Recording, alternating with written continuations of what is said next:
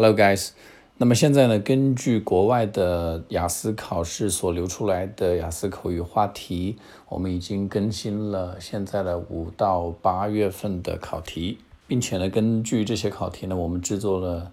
一份完整的雅思口语 Part One Two Three 的文本和示范答案的录音。现在呢，虽然六月份的考试已经取消了，那么如果你的计划是在七月或者八月份参加雅思考试的话呢，可以在淘宝中搜索关键词“彭百万”获取最新的雅思口语全套素材。